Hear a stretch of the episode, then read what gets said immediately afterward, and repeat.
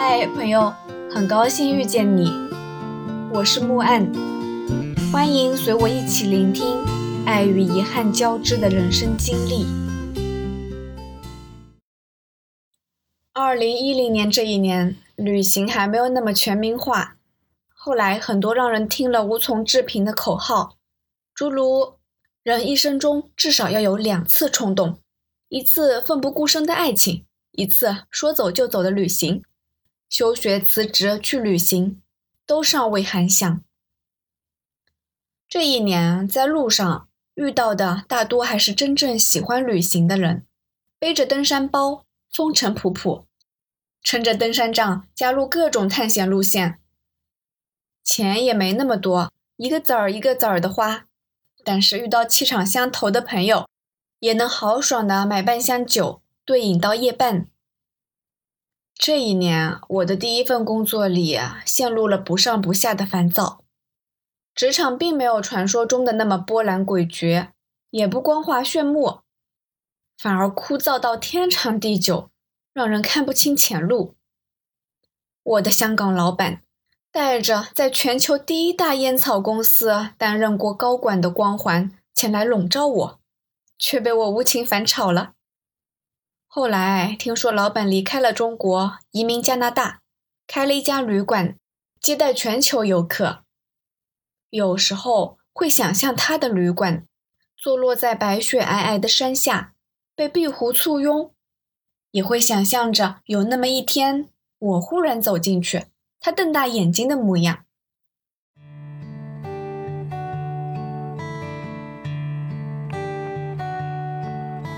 辞职啦！我短期内不想找工作，觉得好不容易能喘口气，不想又把自己推进 Excel 和 PPT 里。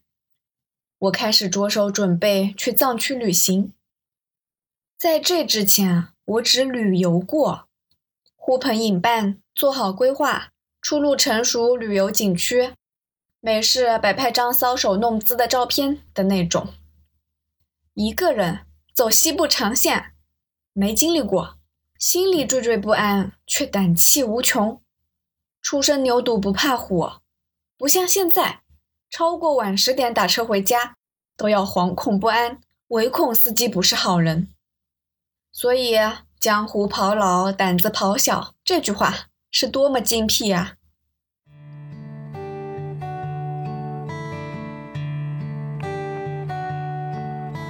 我搜索了一些旅游网站。准备了一些装备，登山包，六十升的。那时候对品牌一窍不通，能背就行。朋友帮我在淘宝订了一个，只要两百多。后来在青海被人吐槽说背负系统一塌糊涂，我头一次知道原来还有个词儿叫背负系统。后面几年陆续又买过狼包和鹰包，狼包不推荐。我在重装徒步时吃过亏，前后两个包都出现了剪裁和质量问题。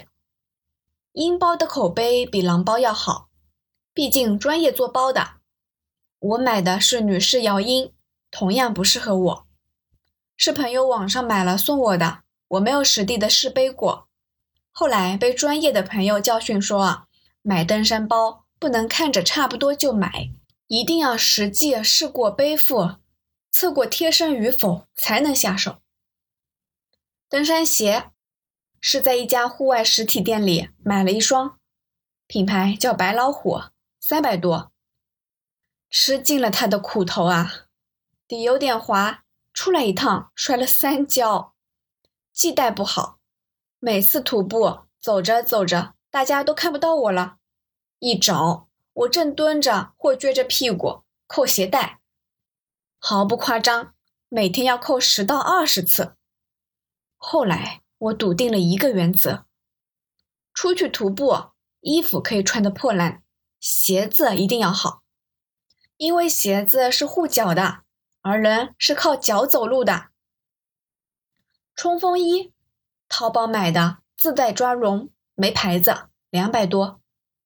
冲锋衣这玩意儿是我觉得特不实用的。有一次在户外店闲逛，店员给我介绍了一款冲锋衣，说我们这款是防暴雨的，我马上问他，为什么下暴雨我还要在外头走？我不会找地方避雨吗？要说保暖，冲锋衣加抓绒是比不上羽绒服的；要说抗雨，防大雨的冲锋衣都比不上二十块买的厚雨披；要说漂亮，坑爹哦！我几乎就没见过好看的冲锋衣。军裤，淘宝买的，一百多。那一年。我特别热衷向外界展示我不知道有没有的炫酷气质。很多女生外出都要带漂亮鲜艳的长裙子啊，可是呢，我在淘宝上寻寻觅觅，买了一条裤子，上面至少有十个口袋的军裤。我觉得它实用、耐磨、能吃苦。最多的时候，这裤兜里同时装过水杯。阳伞、卡片机、手机、纸巾、笔、小本子。要问一条裤子如何能承受那么多重量，我们一定要感谢人类的一项伟大发明——裤腰带。这条军裤在两年后被我遗弃在拉萨大昭寺附近的一个客栈里。瑞士军刀，淘宝买的，两百不到。毕竟军裤只有跟军刀在一起才更配。我觉得带刀的女子会相当帅。试想，旅途中遇到了紧急关头，领队大吼：“谁有刀？”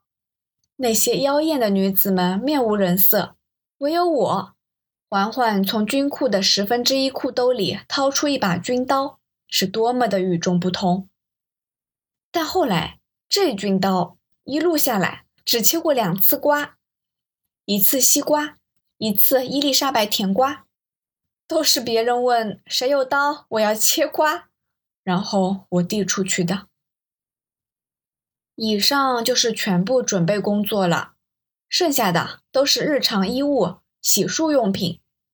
那时候不知道要走多久，也没有做攻略，觉得既然要走个长线嘛，自然要来去随心。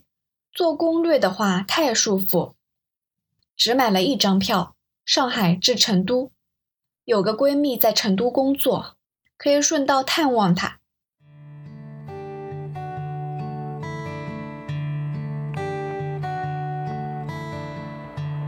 二零一零年七月三十日，上海最热的时候，下午三时许，我背上塞得满满的背包。从租住的小屋出发，第一次背那么重的包，下楼时差点从楼梯上翻栽下去。但心情还是愉悦的，坐上地铁，一路直奔上海南站。尽管横亘在面前的是三十多个小时的火车旅途。感谢收听。希望这个播客能陪你度过每一段孤独的旅程，彼此温暖，彼此治愈。希望来到这里的你可以放下一天的疲惫，尽享这人间好时节。也欢迎大家转发、订阅、赞赏、支持。我们下期见。